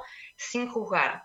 Tratar de estar lo más abiertos posibles, eh, aunque no estemos de acuerdo con lo que nos están diciendo, aunque nos parezca una pavada, tratar de que él entienda que lo vamos a escuchar, ¿no? que no lo vamos a juzgar, escucharlo con calma, tratar de no enojarnos, no criticarlo, no juzgarlo, porque si hacemos eso él se va a cerrar, ¿no? Eh, tratar de estar lo más abierto posible, respirar, escuchar, a lo sumo no decir nada y decirte, bueno, lo voy a pensar lo que me estás diciendo, ¿no? Dejar que a uno le baje esa información. Eh, y bueno, también eh, lo importante es cuando uno tiene dudas o ve cosas que le preocupan, aunque no llegue a hacer una anorexia, una bulimia, ni lesionarse ni nada, cuando uno ve que su hijo está muy diferente o pasa cosas donde tiene duda, lo importante es consultar, ¿no? Puede ir al psicólogo, no hace falta que vaya con su hijo, puede ir solo a hablar y a preguntar, mira, está pasando esto, ¿qué te parece? ¿Qué me recomendás? ¿Es para preocuparme o no? ¿No? Me parece que mejor que sobre y no que falte, que una consulta, tal vez es una consulta y nada más, y uno se queda tranquilo y hay que seguir observando cómo sigue, pero siempre es bueno prevenir antes de que esto llegue a, mayores, ¿no? Em, el psicólogo lo va a ayudar a poder eh, darse cuenta si es normal, si es patológico, lo va a poder sacar un poco de este lugar de impotencia al papá donde siente que no puede hacer nada, dándole confianza, ayudándolo a ver que, hay cosas que puede hacer, ¿no? Y sobre todo, eh, el psicólogo lo va a ayudar eh, a ser un poco de, mediador, ¿no? de mediador en este vínculo que a veces está cortado, que a veces es difícil acercarse, lo va a ayudar a poder ver cómo poder hablar con este hijo, ¿no? Verónica, cuando... Ah, perdóname, perdóname. Sí, dale. No, te decía, cuando eh, uno piensa en, consultar a un profesional, muchas veces cuando uno emigra y no tiene, no tiene la accesibilidad que tenía en su propio país de llegar a un profesional o de acceder a una cartilla de profesionales, entonces se hace más dificultoso. Hoy tenemos otros medios de comunicación que permiten este acceso y vos justamente sos especialista en ese tipo de comunicación y, y, bueno, y, seguir un tratamiento a través de, las redes, ¿no? A través de, de una pantalla, de, un, de, una, de una relación que se da a través de la comunicación de forma distinta, ya no hace falta que sea presencial. ¿Cómo, cómo son estos desarrollos no presenciales en una consulta? Sí, la verdad que em, eh, la videollamada funciona muy bien. Eh, uno en la medida en que logra tener eh, comodidad, sentirse seguro, eh, en privacidad, ¿no? Es importante para que funcione el dispositivo eh, sentir que no te están escuchando, ¿no? Yo tengo muchos pacientes que me hablan encerrados en el cuarto o, en el auto alguna vez, si no es posible porque hay gente en, la casa, me han hablado desde el baño, con auriculares, ¿no? o sea, la, idea es como esa sensación de, confianza y de que otro no te esté escuchando. Generando eso eh, puede, puede funcionar. Y me parece que en el adolescente, algo que también es muy importante del psicólogo, es este rol de, espacio tercero, ¿no? Neutral, que lo permita escucharse, que lo permita entenderse, que le permita poder poner en palabras lo que le pasa, que le permita ir armando su propio pensamiento, porque en esto que venimos hablando de que el adolescente Em, a veces por oponerse al padre y ganar autonomía, tal vez sostiene cosas que no cree ni piensa, ¿no? o a veces queda entrampado entre lo que dice la madre y el padre, y entonces eh, como que tuviera que tomar parte por uno u otro, y entonces tampoco se pierde ahí un poco en lo que piensa, o, los grupos de pares también, ¿no? Donde a veces pierden, por pertenecer al grupo, pierden a veces la autonomía, ¿no? Entonces, el rol eh, de psicólogo, eh, me parece que es muy importante en este lugar de tercero, de neutralidad, que le permita como aislarse un poquito, ¿no? Haciendo como un poco este cono de silencio y conectarlo con él, con qué le pasa, con qué quiere, ¿no? Para ganar autonomía, para adquirir habilidades sociales, para poder eh, desarrollarse y desenvolverse tanto con la familia como con los grupos de pares. Y la videollamada funciona perfectamente eh, en esta etapa también, ¿no? A veces con el niño es más difícil, eh, se puede más trabajar con los padres, pero lo que es adolescentes y adultos, la verdad que sí. Y a veces también el hecho de, es importante para el que está afuera, el sentirse a veces entendido con alguien que tiene como su misma cultura, ¿no? Más allá que nos tenemos que adaptar a esta nueva cultura y a las diferencias culturales, a veces uno necesita como sentir, a mí los pacientes me dicen, ay, sí, no necesitaba alguien que, tuviera mis valores, mis creencias, que entendiera de lo que le estoy hablando, ¿no? Que entendiera por qué estas diferencias culturales me chocan, porque tal vez el que está en el otro país no entiende por qué te choca eso, porque para él es normal esa diferencia cultural o esas creencias o esa costumbre, y para uno no, ¿no? Eh, entonces necesito a alguien que me entienda por qué eso me choca, por qué eso me cuesta, por qué eso para mí es un mundo, cuando el otro por ahí no es un mundo porque está acostumbrado a eso, ¿no? Tal cual. Em, así que desde ese punto también está bueno como a veces sentirte eh, que, alguien te entiende porque tiene tu historia, tu cultura, tus valores eh, y tu forma de ver el mundo parecida para ayudarte justamente a adaptarte al nuevo, ¿no? desde, desde, ese lado, ¿no? Entender para poder integrar esas diferencias. Mira, a veces me preguntan, eh, ¿qué, tiene importante hacer un tratamiento psicológico? Bueno, en forma coloquial, ¿no? Y la verdad que uno eh, dice, mira, no te va a resolver el problema que tenés. Primero vas a identificar cuál es el problema que tenés. Eso es importante, ¿no? Porque a veces uno hace un problema demasiado grande de un problema que no lo es tal. Entonces, primero identificar el problema cuando existe y después, eh, no, aprender a, trabajar con ese problema, aprender a, convivir con ese problema y a desarrollar una vida a partir de, eso que nos sucede, que bueno, que es real, que está, pero te da herramientas para poder seguir adelante. Me parece que es fundamental eso, ¿no? Sentir el apoyo, sentir que uno no está solo, sentir que uno está acompañado. Me parece que es, yo te lo, te lo digo casi siempre, me parece que ese, secreto de, decir, bueno, che, no estoy solo, puedo hacer una llamada, puedo eh, estar conectado con una persona que me va a ayudar, eso es fundamental, sobre todo para cuando uno está afuera, que, bueno, eh, como vos decías al principio, tiene un duelo, que es haber dejado todo lo que dejó, pero tiene lo otro que es, nadie me conoce. Y eso está, eh, es duro, pero también es un desafío fantástico que construye, porque dice, bueno, tengo una nueva oportunidad para construir aquello que quise construir y no pude en otro lugar. Me lo decía el otro día, hablaba con, con Samlo, eh, con Santiago López y me decía, mira, yo en Argentina no iba a poder, dibujaba y todo el mundo me conocía y yo era un, chico que dibujaba, pero nadie me reconocía como tal. Me tuve que ir del país para que me reconocieran como un dibujante importante. Y, la verdad que a veces uno se reconstruye cuando se va y está buenísimo ese desafío que uno acepta, ¿no? Me parece que está bueno estar acompañado. Sí, Aldo, me parece que, a ver, dos cosas. Una, me parece como yo siempre digo, que está buenísimo pedir ayuda sin llegar al extremo de que te pase algo grave, ¿no? Como que uno siempre llega al extremo de lo grave, de enfermarse, de accidente, de lo que sea, para ah, bueno, ahora sí, me sacudieron la cabeza y intento cambiar lo que venía postergando. No, yo me desespero para que la gente intente ver esto y cambie antes, pida ayuda antes, ¿no? Uno puede cambiar y puede estar mejor antes. Y respecto de un nuevo país, me parece algo muy importante lo que está diciendo. Y también me parece este mensaje para dejarle a los padres y adolescentes que no los asustemos y que no crean que no tienen que mirar. No, todo lo contrario. Me parece que el migrar a otro país y a los adolescentes le está dando la posibilidad de abrir la cabeza, ¿no? El poder estar en otro país con otra cultura, con otras creencias, con otros valores, con un montón de cosas nuevas que le vamos a mostrar a este hijo que si se hubiera quedado en su país no hubiera visto.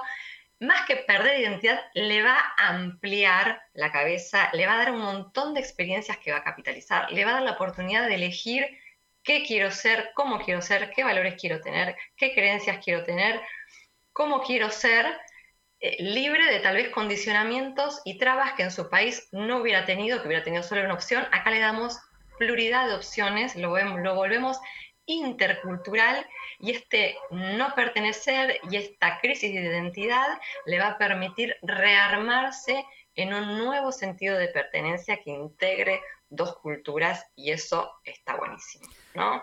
Y esa es una oportunidad que le está dando al adolescente, al adulto, pero sobre todo al adolescente, que a pesar de los riesgos, está buenísimo esta oportunidad también que le estamos dando a nuestro hijo.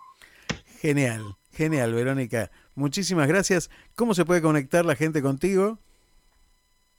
Bueno, me pueden llamar a, mi teléfono, escribir al WhatsApp al eh, más 549 11 54 56 20 58 y si no por Instagram arroba Verónica Belaustegui, que bueno, estoy armando y subiendo contenidos para que la gente pueda acercarse también.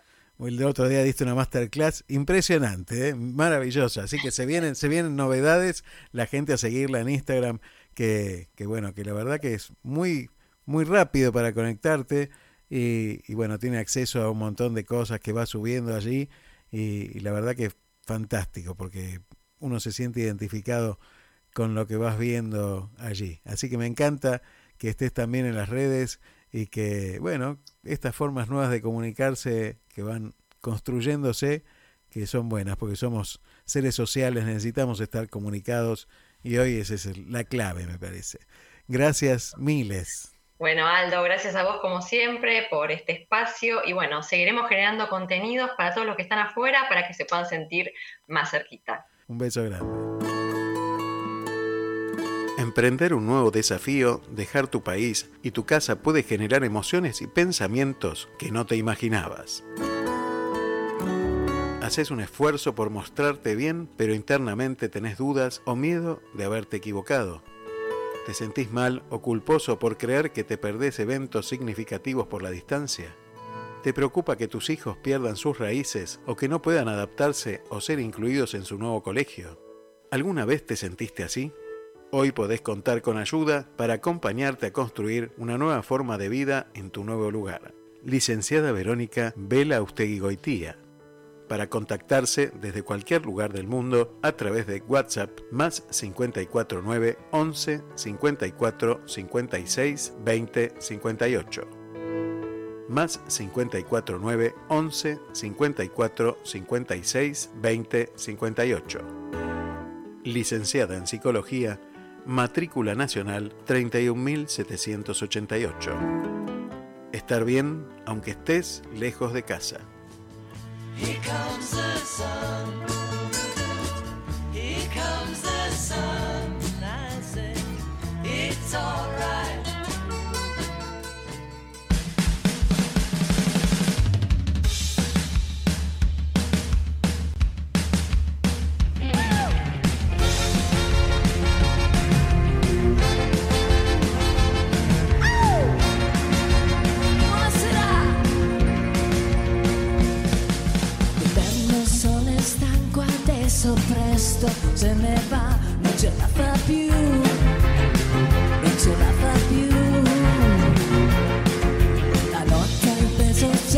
Come le sue nervi su di me, ma che freddo fa,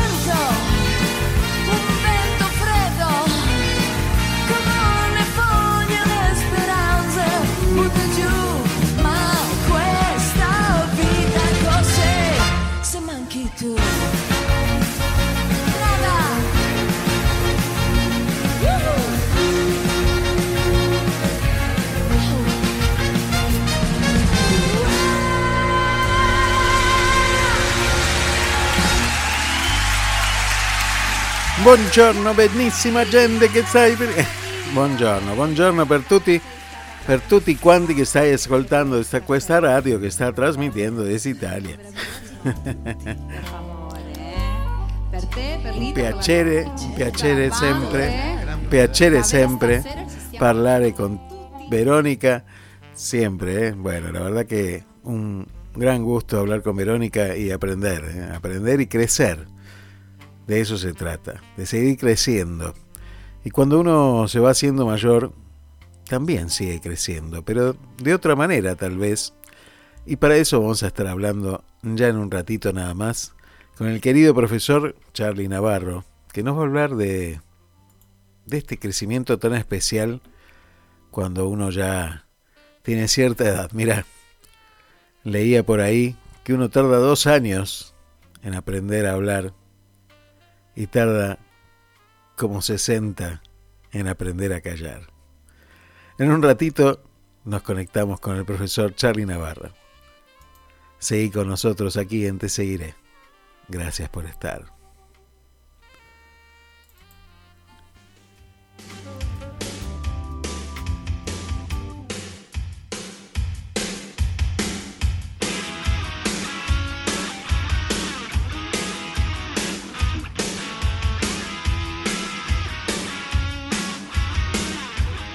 Miguel Mateos, ¿qué vas a hacer cuando seas grande?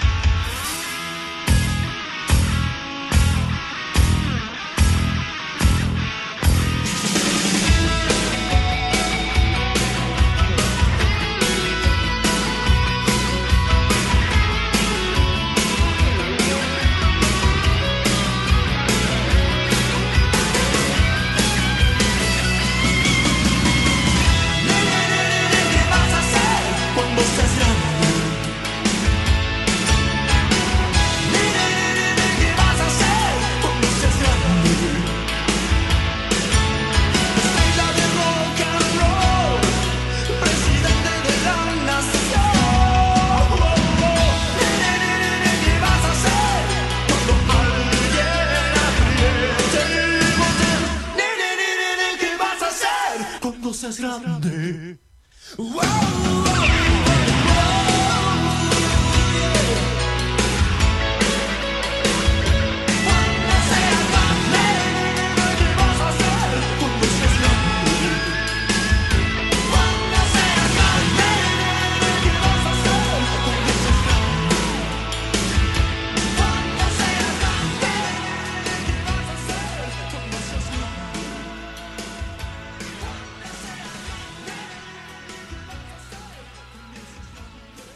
Y ya está con nosotros el profesor Charlie Navarro. Buenos días, profesor, ¿cómo le va? ¿Qué dice? Me parece que me pongo el domingo, ¿eh? ¿Te gustó el domingo? ¿Te Es muy gustó? temprano. Vos decís, pero Muy yo- temprano. Usted se levanta muy temprano, está con Noriega primero, después, no sé a qué hora se levanta. Bueno, usted es de los míos, usted se levanta temprano, pero yo ahora me levanto Yo me más. levanto a la hora italiana. Claro, claro, es verdad, es verdad. Este, pero yo también me levanto a la hora italiana. Como a las 3 de la mañana me levanto, qué sé yo. Sí, pero usted vive- en Italia, yo vivo acá. ¿Qué harás? ¿Qué harás a la ¿Usted quiere que, usted, que- usted quiere que crezca yo, ¿no? Sí, yo siempre quiero que crezca. Usted es de crecer mucho. Usted hace crecer a los demás. ¿Qué, ¿Le parece? Sí, sí, yo me parece, me parece que sí, me parece que sí, y yo lo sé que es así.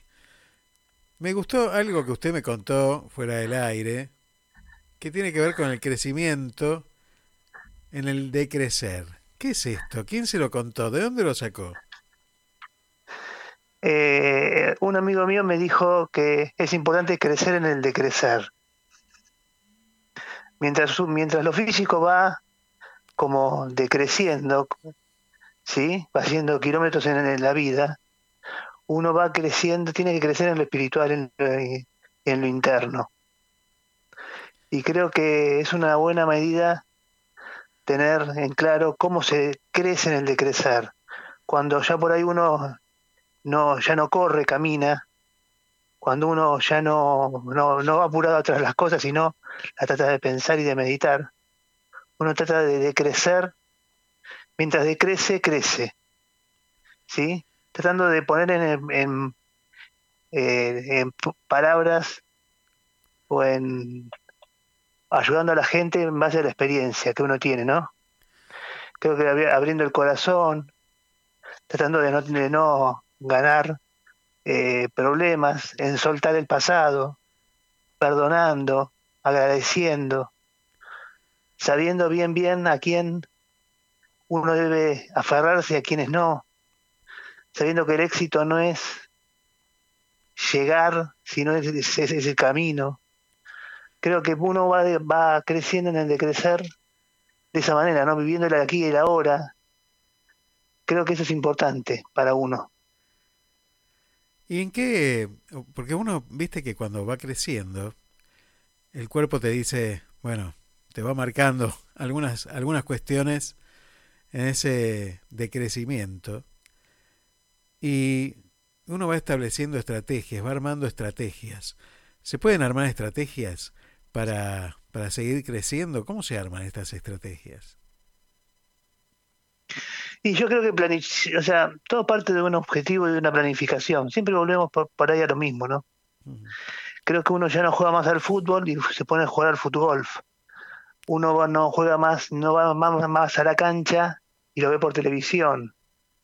Pero ¿por qué? ¿Por qué uno hace eso? Si uno pudiera, o sea, económicamente uno por ahí uno puede ir a la cancha, pero prefiere verlo cómodo, verlo tranquilo, disfrutarlo diferente.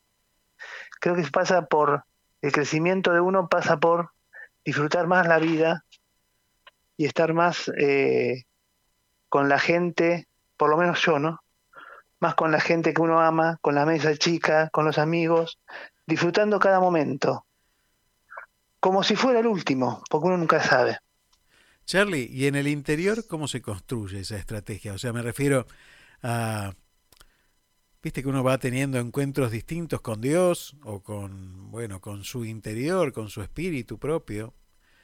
Eh, ¿Y cómo se va creciendo también en ese sentido? Porque uno ya se va conociendo más con el tiempo y, y ya sabe cuáles son los defectos dominantes en la vida de uno, que son permanentes, que uno lucha pero vuelve a caer en lo mismo y, y quiere salir de ahí. Y como decía San Pablo, hago el mal que no quiero y no hago el bien que quiero. Eh, entonces uno dice, pero la pucha, ¿por qué me pasa esto? ¿no? Entonces, ¿cómo se construye interiormente? Ya no desde lo exterior, desde las reuniones que uno puede hacer con otros, sino eh, con uno mismo. ¿Cómo se empieza a construir esa estrategia? Yo creo que uno ya a esta altura se conoce, ¿no?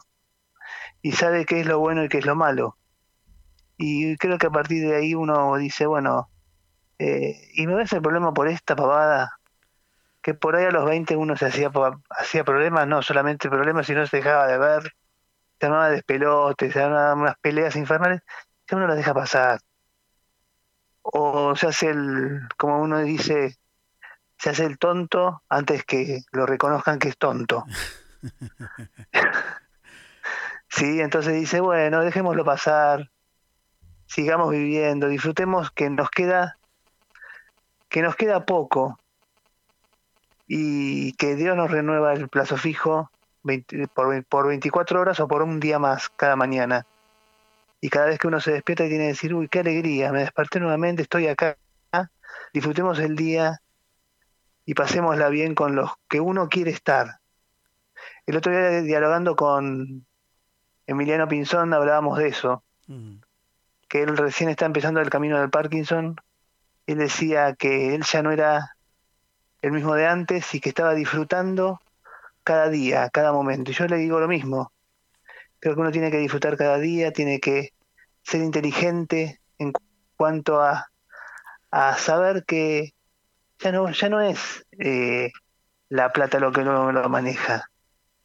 No es el éxito lo que uno lo maneja, sino es el afecto, el pasarla bien, el disfrutar la vida y el creer y el crear lo que uno cree y pensar en los principios y valores de cada, de cada uno. Y el que esté de acuerdo conmigo, que me siga, y el que no esté de acuerdo conmigo, que no, yo no lo voy a seguir. Y voy, si por ahí me quedo con cuatro o cinco, como aquel tipo que dijo, le dijo al padre, por favor organizame el cumpleaños de 50 porque no tengo tiempo de organizarlo. El padre lo hizo y llega esa persona a las nueve de la noche, que era la hora que habían quedado a la casa del padre, y ve que hay cuatro tipos nada más. se pone loco y dice, papá, te dije que, que invites a, a, mis amigos para, para mi cumpleaños de los 50 y vos, y hay cuatro tipos. ¿Qué hiciste? Te explico lo que hice. Yo lo llamé y le dije que, que, vos lo necesitabas. ¿Sí? Acá tenés los, cuatro que me dijeron que sí. Los demás me, inventaron excusas, que no podían, que esto, que el otro. Acá tenés los cuatro que te van a responder siempre. Estos son, estos, son tus amigos. Vos sabés que el otro día estaba hablando con, con algunos amigos. Eh, esto es una situación personal que estamos atravesando y que eh, tiene que ver con todas estas decisiones que uno va tomando. Y entonces cuando uno tiene estas situaciones, esto que estás contando es así, uno se da cuenta que la verdadera riqueza que uno fue acumulando en la vida es esto. Es las amistades, es esos afectos. Esa es la verdadera riqueza que uno va acumulando, ¿no? Que no es otra cosa que el amor. Que lo demás está bien, sirve para un momento, te saca de un problema en algún momento, eh, resuelve algunas cuestiones, te deja un poco más tranquilo algún mes, hablando de la guita, ¿no? Pero lo verdaderamente importante es cuando vos saltás al vacío y hay un montón de manos que te abrazan. Y eso es, querido amigo Charlie Navarro, algo que yo te agradezco a vos también, que siempre has estado con esas manos extendidas. Es que creo que es lo, lo único que nos, nos va a servir. Yo siempre digo lo mismo, el día que uno tenga eh, que, que, que, le quede poco tiempo por ahí y ya deje, deje el puesto que uno tiene, deje, deje de ser, eh, como se dice, útil al, al sistema. ¿Quién te va a llamar? Para tomar un café y para ir a dar una vuelta. Para charlar un rato o para hacer que hacemos te seguiré. ¿Quién te va a llamar? aquel que vos le diste todo lo que tenías. Aquel que eh, te miró, aquel que te mira y que, te, y que, y que no sabe cómo resolver sus problemas y que por ahí tiene y vos estuviste, seguramente te va a llamar. Me parece que la alegría, el estar, el creer, el contar con uno, con otras personas, hace que uno pueda tener el alma en crecimiento. Y creo que ahí está el crecer en el de crecer. Historias que uno puede contar, momentos en los que uno puede decir, ¿te acordás de? Y creo que ahí podemos llegar, y todas las manos que uno por ahí uno dio, y todas las manos que uno recibió. Y creo que ahí el, no tenemos que estar en déficit. Tenemos que ser, tiene que ser mayores las manos que uno dio que, uno, que las manos que uno recibió. Y estar ta- atentos a aquel que, que necesita realmente una mano, que hay mucho. Que no es, que- que no es plata, ¿eh? No, no. Puede ser tiempo, puede ser escucha, puede ser eh, sorpresa, puede llegar a ser eh, cambiarte el humor un día, llamarte temprano y decirte, che, ¿qué haces? ¿Cómo andás? Quería ver cómo estabas. Nada más, simplemente. Tal cual. Y por ahí dejo una tarea para el hogar. Que la gente hoy, cuando termine el programa, llame a, aquel, a aquella persona que hace mucho que no llama y dice, che, ¿qué haces? ¿Cómo andás? ¿En qué andas? Te extraño. Qué lindo. Y es gratis, ¿eh? Sí, qué lindo. Charlie, muchas gracias. ¿Sabes una cosa? Siempre decimos, hablamos del tiempo. Y la verdad que es tan poco el tiempo que tenemos, que andar perdiéndolo es un pecado. Gracias, Charlie. Gracias a vos y ojalá, ojalá que puedas con tu hijo comenzar una nueva relación y seguir creciendo en esa relación también, que también nos ayuda mucho a, a vivir y a ser quien Dios quiere que seamos. Te mando un abrazo grande.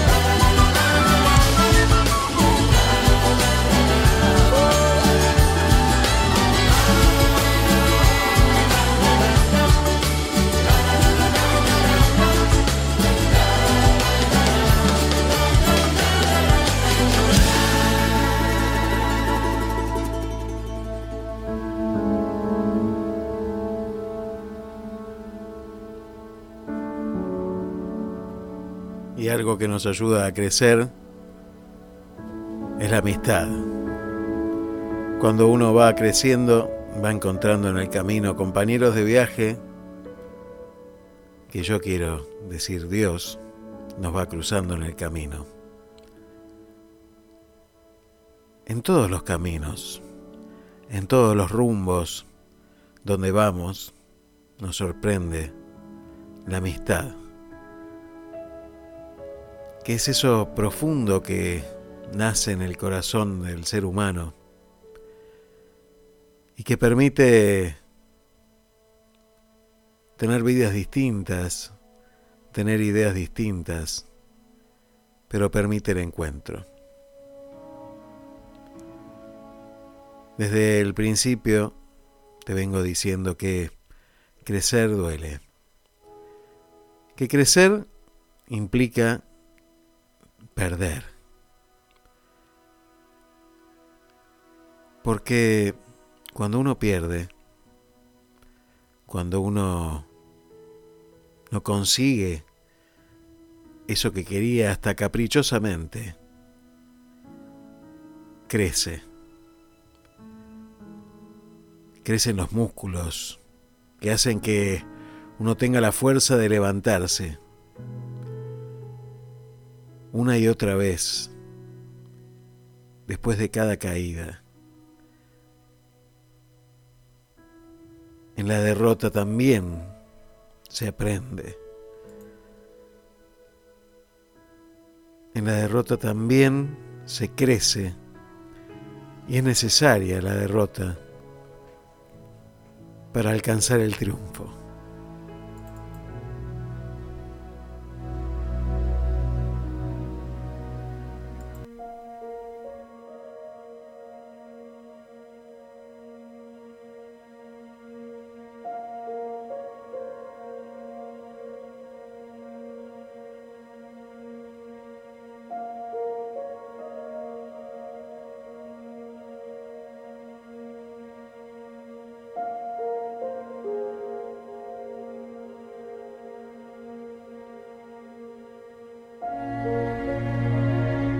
Se ilusionó con poder ver el partido.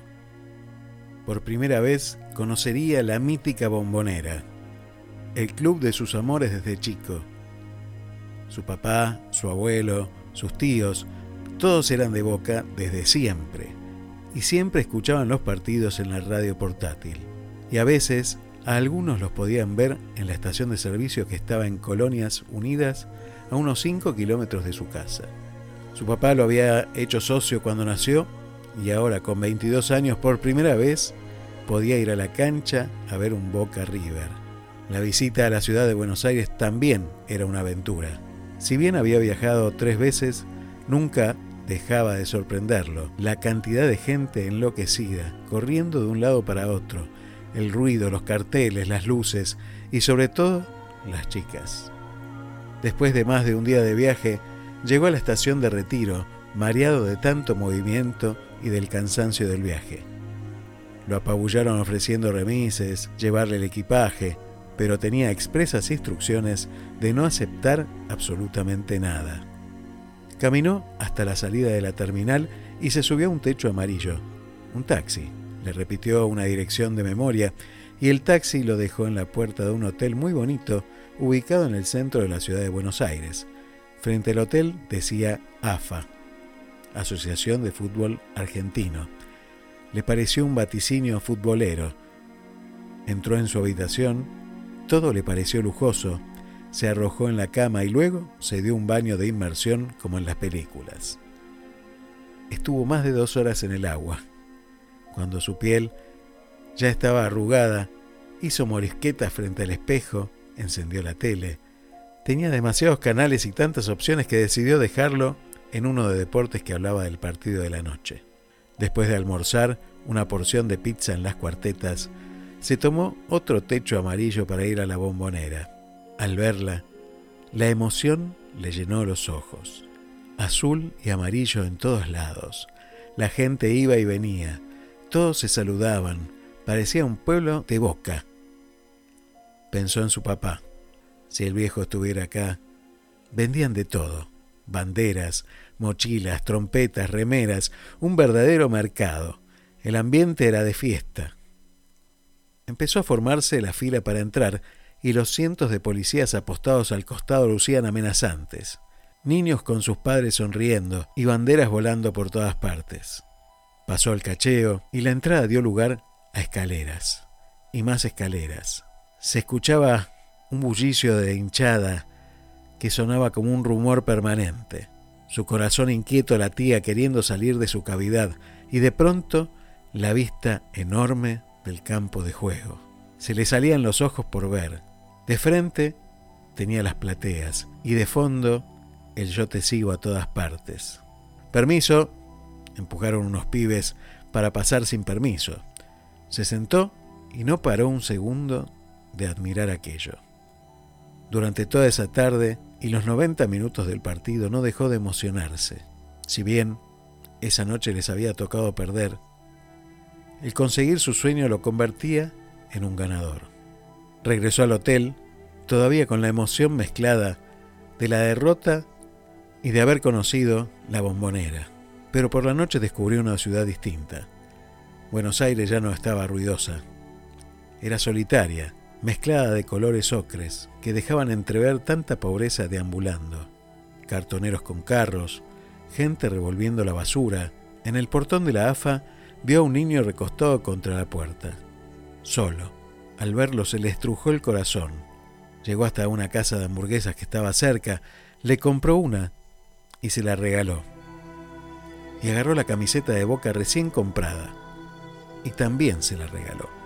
Y con la gran sonrisa del niño se sintió pagado por demás. Por la mañana se fue de madrugada.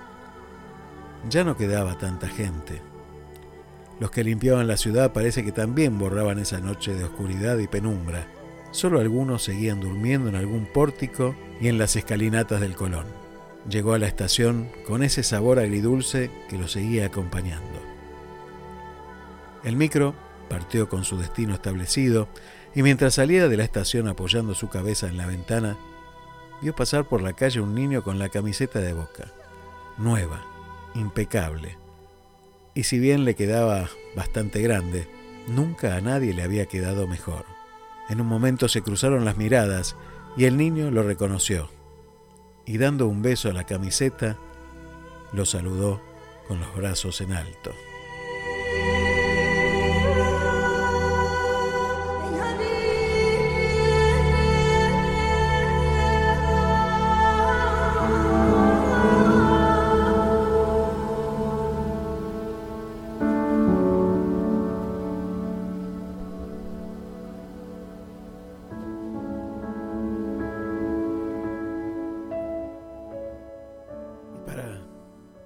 Para los futboleros ayer perdió Boca. No sé qué campeonato está jugando. No sé qué copa estás librando. No sé cómo salen los partidos en los que jugás. Pero sí estoy seguro que si estás acá es porque también querés levantar los brazos. Bien alto, bien alto, celebrando este regalo inmenso de la vida, tratando de seguir creciendo, tratando de seguir estando juntos cada día de nuestras vidas. Gracias por estar. Nos reencontramos, Dios mediante, el próximo domingo, aquí en Te Seguiré. Gracias.